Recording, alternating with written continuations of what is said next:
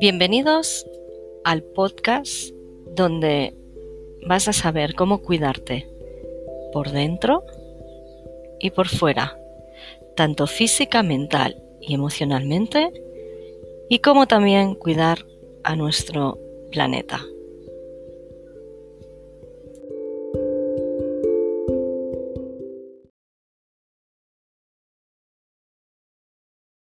Pues volvemos a estar aquí en un nuevo episodio de podcast. Eh, la semana pasada no tuvimos, a lo mejor ahora haremos una semana sí, una semana no, se van complicando los días porque llegan más trabajo, llegan las vacaciones, que no sé si serán vacaciones o no serán vacaciones porque con el plan que tenemos otra vez por aquí, tema COVID, estamos fatales realmente. Pero nosotros ah, siempre positivos y siempre intentando daros herramientas para que vosotros podáis encontrar vuestro equilibrio físico, mental y emocional. Y dentro de estas herramientas, hace mucho tiempo que yo sigo a la invitada que tengo hoy aquí, que es Cristina. Y Cristina, ella es nutricionista, que nos lo explicará ella, pero yo empecé a seguirla porque eh, encontré súper interesante Ah, nos explicaba súper bien, que es lo que veremos hoy, cómo leer las etiquetas de los productos, pero los productos ah, nutricionales. Y uno de los podcasts, de los primeros podcasts que tuvimos con Nuria Cardallán, leíamos las etiquetas de los productos de cosmética, lo que come nuestra piel, que eso también a veces es, eh, es ah, tan importante o más como lo que ingerimos pero no le prestamos atención. Pues hoy tenemos esta versión, qué comemos por dentro y saber lo que comemos. Hola Cristina, ¿qué tal estás?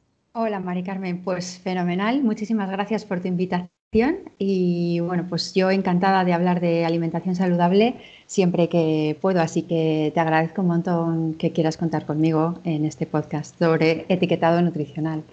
Pues evidentemente, aquí estás y la mejor. Explícanos un poco, Cristina, mm, qué haces, qué eres, en qué trabajas. Soy nutricionista y yo el tema de la nutrición eh, siempre me gusta explicar que me viene desde muy niña. No porque yo pensara estudiar nutrición siendo niña, sino porque tuve una serie de problemas intestinales que al final eh, yo creo que me llevaron a curiosear sobre el impacto que tiene la alimentación ya no solo en nuestra digestión, sino en nuestras emociones. Y poco a poco, pues empecé a ver pues, la parte tan interesante que nos aportan los alimentos y bueno, todo eso me llevó a decidirme a estudiar eh, nutrición. Actualmente paso consulta y a lo que me dedico fundamentalmente en consulta es a la reeducación alimentaria. Sí que es verdad que me he especializado en nutrición clínica y en nutrición deportiva y debido a todos los problemas intestinales que yo tuve, a mí siempre me ha interesado muchísimo el intestino, eh, que ahora se llama, se conoce ya como nuestro segundo cerebro. Entonces he realizado muchísimas formaciones sobre microbiota, eh, sobre el eje intestino, eh, cerebro y sistema inmune, que a mí es lo que realmente, pues, digamos, más me motiva ¿no? de la parte de nutrición, sobre todo el enfoque de una nutrición hacia la salud y una nutrición integral. Yo siempre a los pacientes les explico que la alimentación es una pata más para tener una salud a largo plazo, pero no nos podemos olvidar de aprender a gestionar nuestras emociones, no nos podemos olvidar del buen descanso, que es fundamental, y no nos podemos olvidar del ejercicio físico. Para mí, esos cuatro pilares son la clave de la salud a nivel integral, holístico o global, como lo queramos llamar. Pues sí. ese es mi enfoque. Pues mira, yo no sabía que estabas especializada en, en, en la salud intestinal y ya que aprovecho y ya que estás aquí te, lo voy a contar. yo he empezado a, no sé si sabes, mm, supongo que lo debes saber, pero en el mercado hay un probiótico líquido. Y es estupendísimo, porque aparte de lo que dices tú, este probiótico, ah, está, hay varias clases del mismo probiótico para deportistas, para gente con alergia, para mm, gente normal y niños, y para los que tienen problemas pues, intestinales más graves como cáncer de colon o el colon irritable o la enfermedad de Crohn. Y los probióticos, esto nos daría para otra charla, pero los probióticos líquidos están vivos. Y nosotros estamos acostumbrados a que nos tomamos, yo por lo menos que he tenido que tomar bastante probiótico por culpa de los antibióticos, pues ah, los probióticos normales están deshidratados y hasta que no, los, se meten en nuestro cuerpo, pues no, no, reviven, por decirlo de alguna manera, ¿no? Entonces los líquidos son la pera patatera, porque aparte de que están buenos de tomar, ah, e, están todos vivos y enseguida hacen la función que tienen que hacer. Es, muy interesante. ¿Y cuáles tomas tú, eh, Mari Carmen? Los de M-Life. Los de M-Life. M-Life es, es, una, es una empresa catalana que su, bueno, su fundador se fue al Japón y descubrió todo el tema este de la microbiota y, los probióticos y han empezado pues a hacer aquí, están haciendo un trabajo, ya te los ah, pues eh, sí, sí, porque puede dar para otra charla y me interesa, y me interesa un montón. Sí, sí, esto, ya me lo apunto. me interesa un montón. Me lo, apunto porque evidentemente pues es una, una de las cosas que a lo mejor nos puede interesar y, mucho y a, y a nuestros oyentes también o escuchantes porque da para una charla entera. Pero bueno, sigo, sigo. Sí, vamos a, al, lío, al lío de hoy. Pues como te he dicho en nuestro primer podcast, pues hablamos de los productos de cosmética, que es lo que come nuestra piel, ¿no? Y es súper importante porque, claro, la piel es uno de los órganos más grandes que tenemos, ¿no? Eh, pero, ¿tú crees que, igual que yo sé que mayoritariamente la gente no mira los etiquetados de los cosméticos, ¿crees que la gente mira los etiquetados de, de lo que comemos cuando va a comprar?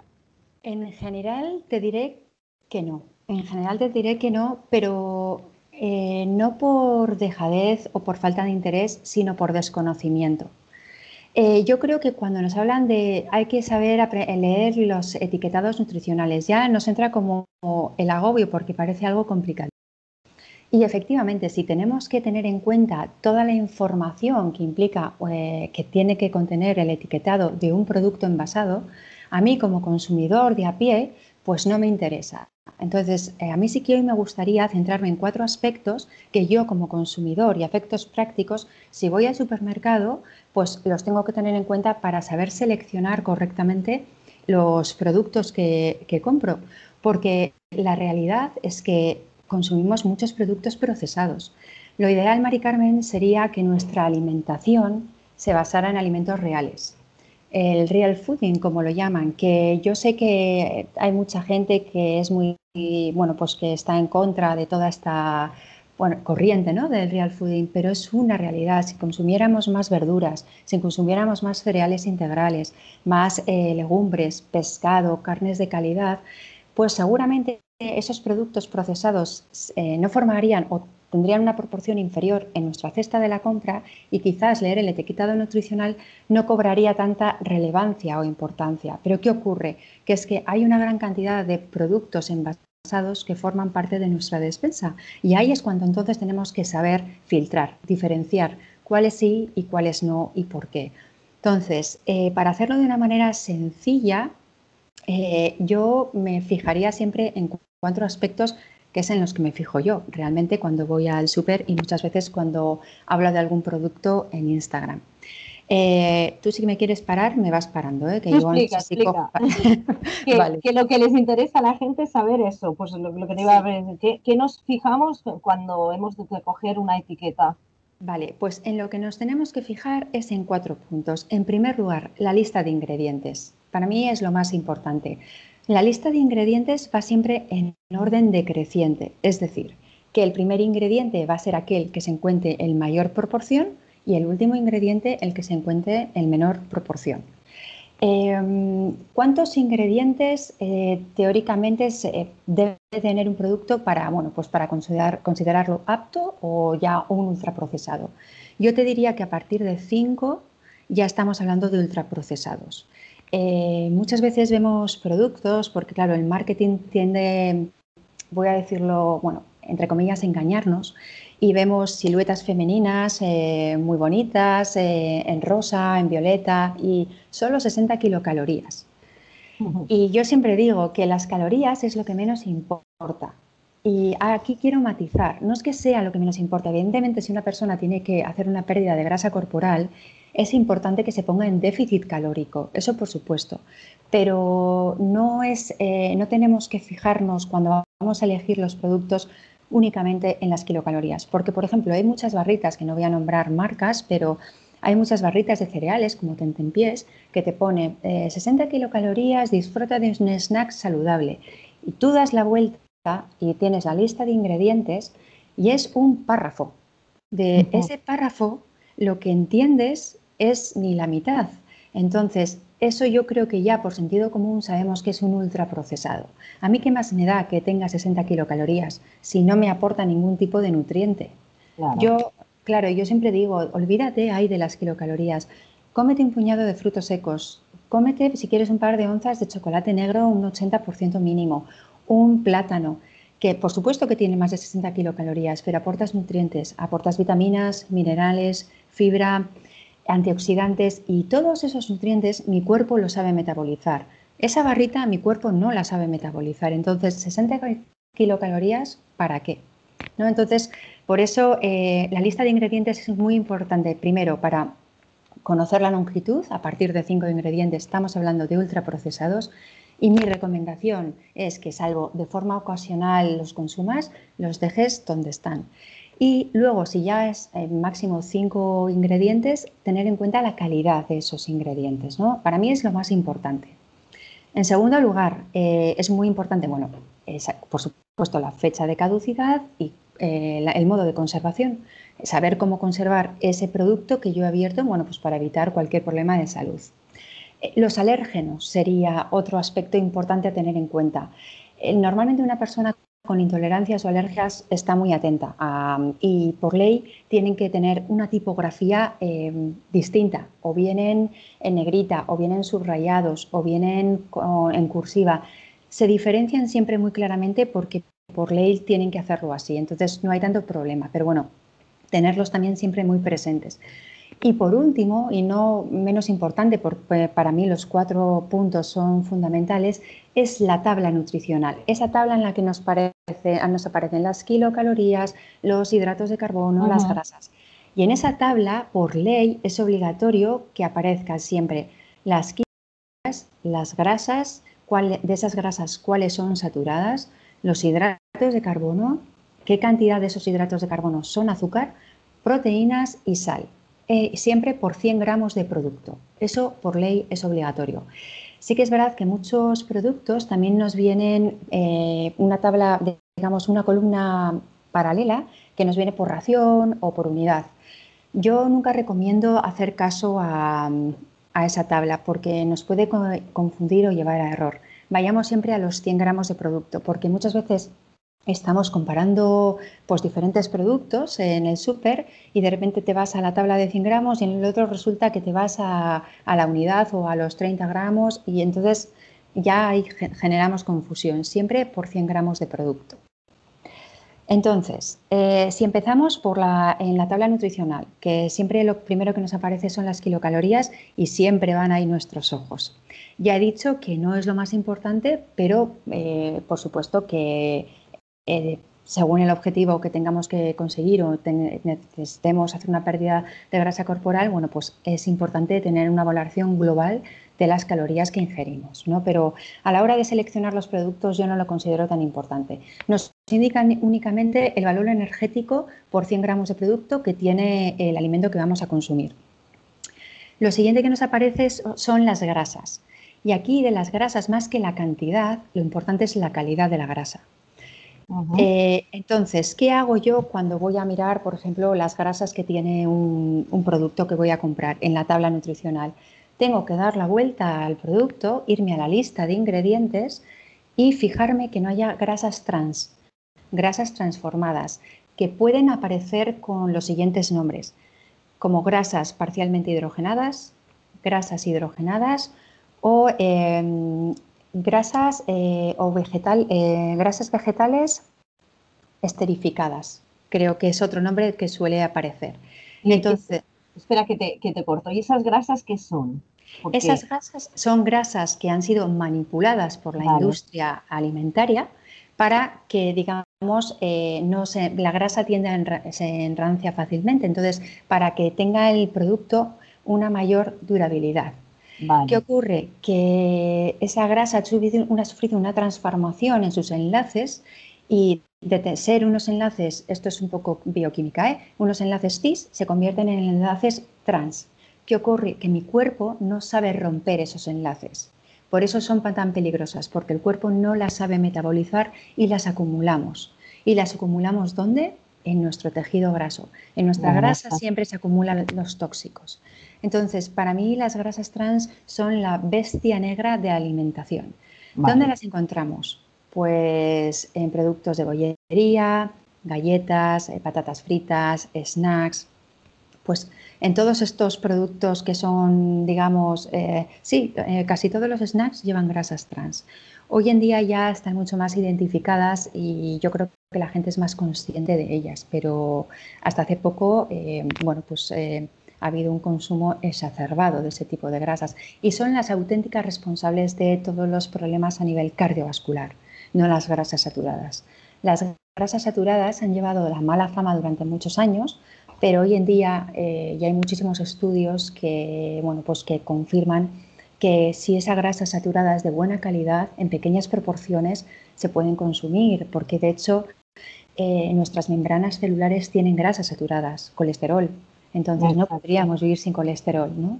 Entonces, a, lo que tenemos que tener en cuenta siempre es la calidad de la grasa de ese alimento, que no contenga grasas trans y eh, los aceites vegetales siempre se han de especificar. También volvemos a la lista de ingredientes. Si te, das cuenta, todo está lo más importante en la lista de ingredientes, por eso he empezado por, por ella. Entonces, tienen que especificar siempre si es un aceite de oliva virgen extra, si es un aceite de palma, si es un aceite eh, eh, refinado de girasol, siempre ahí nos va a dar mucha información y a partir de esa información yo decidí, porque evidentemente hay productos que son altos en grasa, los quesos, pero pueden ser, bueno, eh, una persona que no tenga ningún problema pues, de intolerancias, puede ser un buen alimento. Lleva grasas saturadas, pero consumido con moderación, un queso artesanal, ¿por qué no? Y si vamos a mirar la cantidad de grasa, pues claro, eh, tiene mucha grasa, pero es que es un alimento graso. Entonces, lo importante es siempre la calidad, más que la cantidad. Vale. Luego eh, vendrían los hidratos de carbono, que aquí en lo que nos tenemos que centrar es en la cantidad de azúcar. Generalmente, eh, imagínate que el producto te pone X gramos de azúcar por 100 gramos de producto. Tenemos que volver a la lista de ingredientes. Si en esa lista de ingredientes no aparece la palabra azúcar, significa que esos gramos de azúcar son los naturalmente presentes en el alimento. Por ejemplo, un yogur. Un yogur natural eh, suele contener, si, realmente eh, es de buena calidad, está elaborado con la leche pasteurizada y con los fermentos lácticos. Algunos pueden llevar algo de nata o leche en polvo, por ejemplo, máximo. Eh, y nada más. Si no lleva como ingrediente azúcar, la cantidad de azúcar que me sale a mí en la tabla nutricional suelen ser unos 4 o 5 gramos. Ese es el azúcar naturalmente presente en la leche, que lleva lactosa. Entonces, bueno, pues ahí no habría ningún problema. Eh, otra cosa sería que ya aparte de pues esos cuatro ingredientes máximos que puede tener un yogur, ponga también pues algún sirope o azúcar o alguna mermelada, alguna historia. Ahí entonces ya hay azúcares añadidos y evidentemente esos 5 gramos se van a multiplicar por 10 o por 12 gramos de azúcar por 100 gramos de producto. Y tenemos que tener en cuenta que un yogur suelen ser unos 120 gramos de producto, con lo cual ya nos estamos metiendo un buen chute de azúcar. Claro. Entonces, eso es importante siempre tenerlo muy en cuenta. Eh, mira, la Organización Mundial de la Salud recomienda no superar los 25 gramos de azúcar al día. Pero al de día. azúcar añadido. Añadido. añadido. De azúcar añadido, no del naturalmente presente en los alimentos.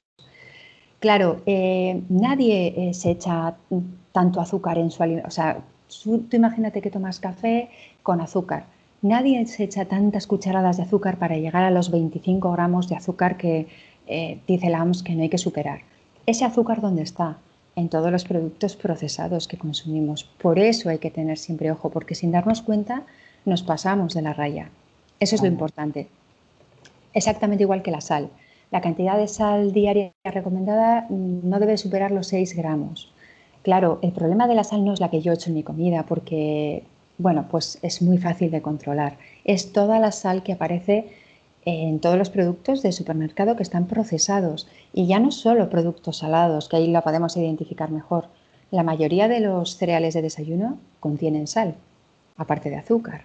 Entonces, bueno, pues eh, nos damos cuenta que alimentos que forman parte de una alimentación diaria convencional están llenos de azúcar y de sal, que son dos ingredientes que en exceso pues sabemos que tienen mucha repercusión a nivel de, pues de nuestra salud, ¿no? con hipertensión, enfermedades de carácter inflamatorio, eh, obesidad, cáncer. Entonces, bueno, ya es que de hecho la OMS advirtió la industria alimentaria de, oye, por favor, hay que rebajar la cantidad de azúcar porque aquí sí que tenemos una epidemia de obesidad y no se habla tan alto.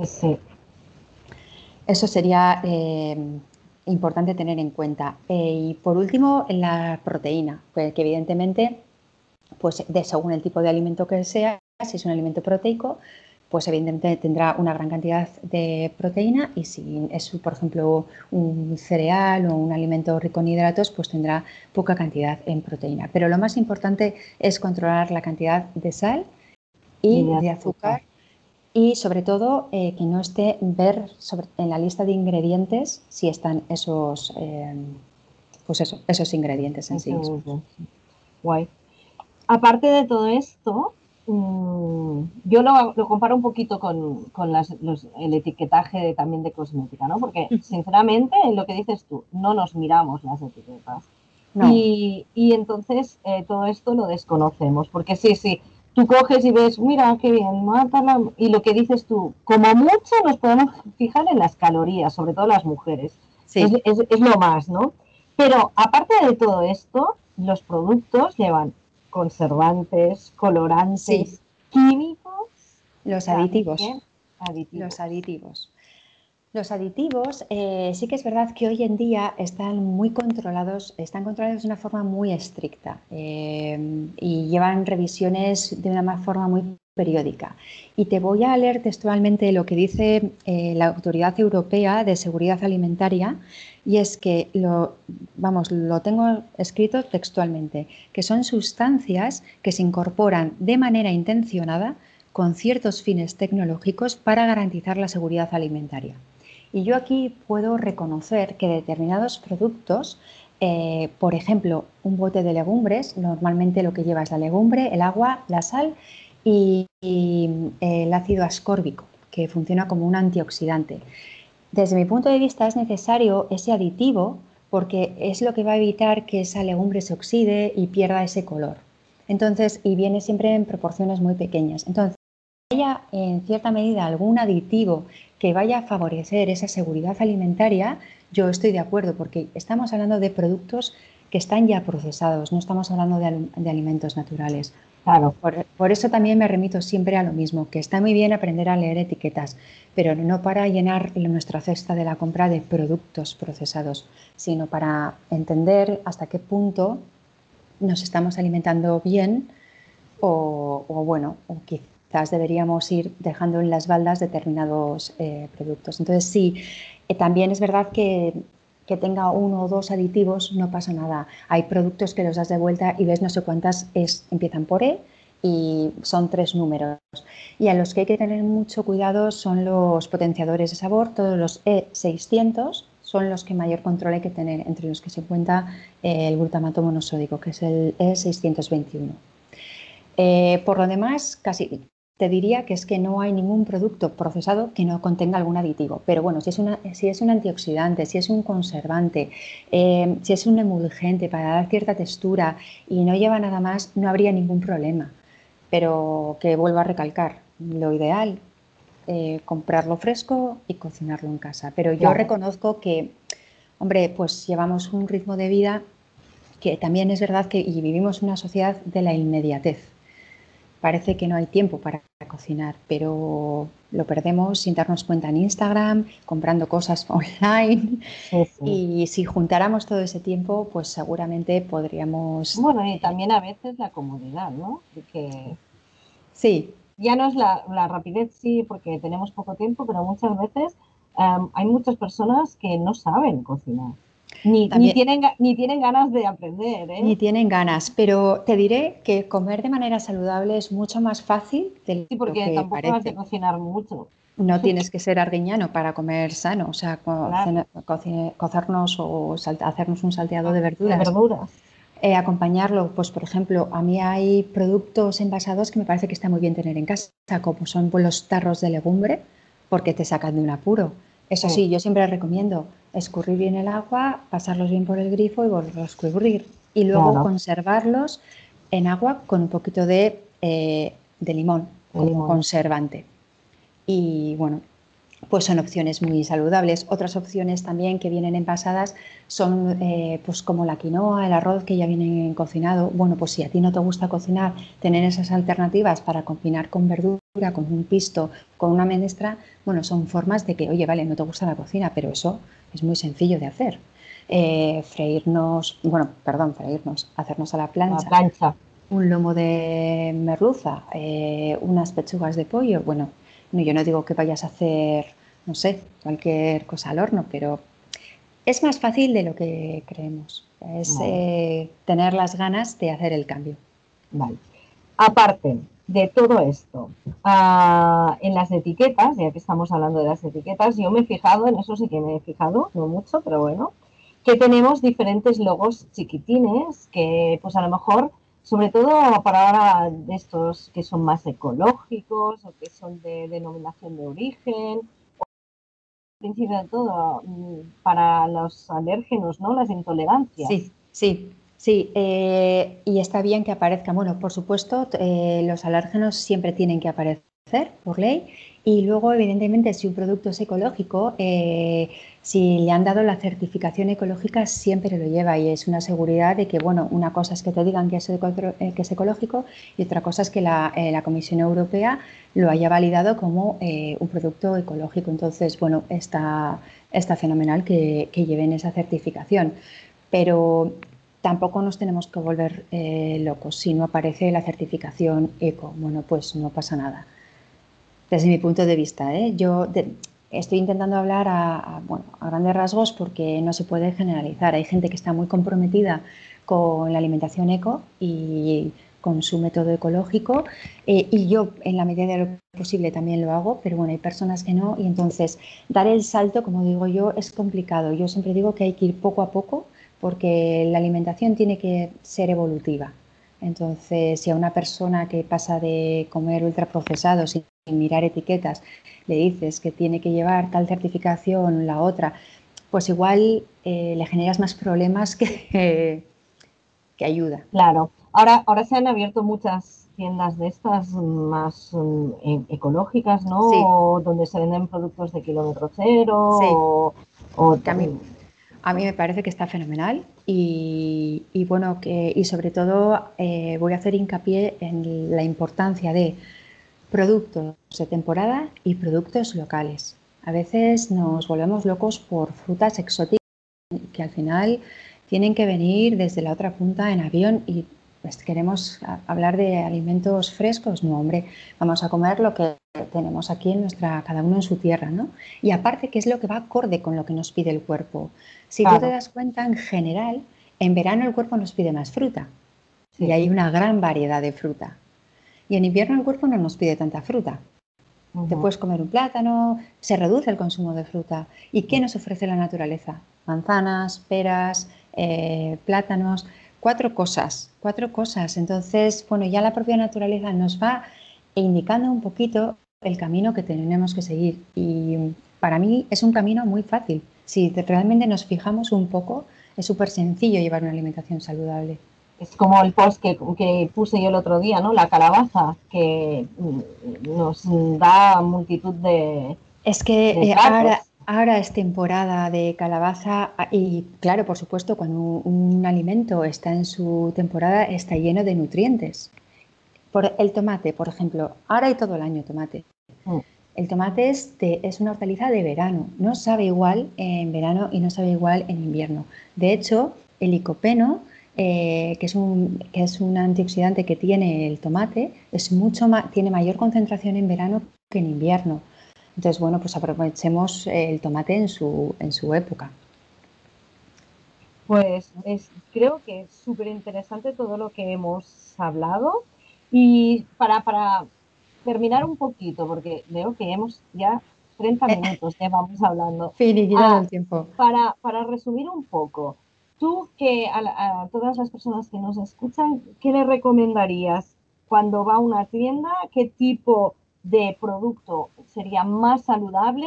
hemos, hecho, hemos hablado un poco de esto del eco, pero para ti, ¿qué, ¿cuáles serían los, los productos que tendrías que poner en tu cesta de la compra?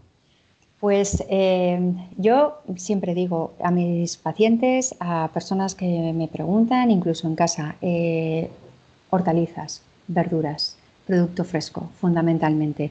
Una alimentación, eh, mira, el plato saludable de Harvard ya nos dice que la mitad de nuestra alimentación tiene que estar compuesta por verduras y hortalizas.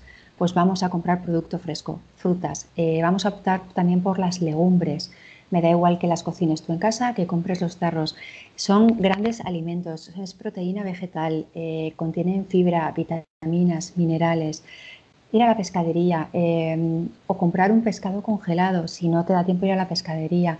Consumir alimentos reales, eso como base. Y si consumo productos procesados, porque evidentemente están ahí, muchas veces nos entran por el ojo y no los tenemos por qué rechazar tampoco, eh, saber qué, eh, digamos, tener constancia de, digamos, eh, qué cantidad consumo yo de esos productos a lo largo de la semana. Lo hago de manera ocasional, forman parte de mi dieta de manera habitual y a partir de ahí ir tomando conciencia y tener en cuenta siempre que cuando compremos algo envasado, lista de ingredientes, más de cinco ingredientes, ultraprocesado.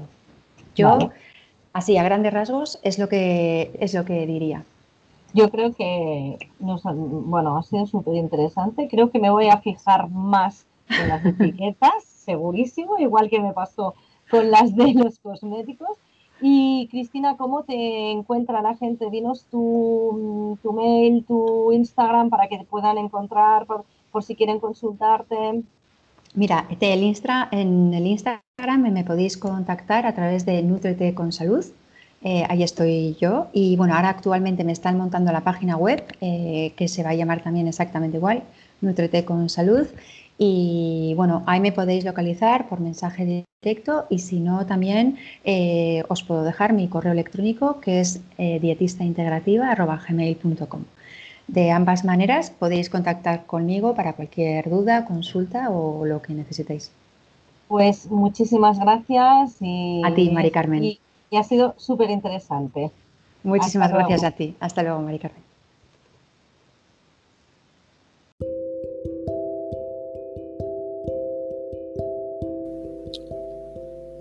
Gracias por haberme escuchado.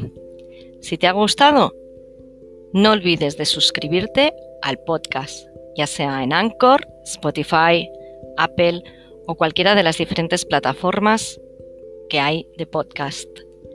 Por otro lado, puedes seguirme en mi página web www.maricarmenramon.com con Y o también en cualquiera de las cuentas de Instagram arroba temps-bert arroba mcrr psicóloga. También con los mismos nombres me encontrarás en Facebook. Así que no olvides de seguirme, de darle al dedito para arriba y muchas gracias y os espero en el próximo podcast.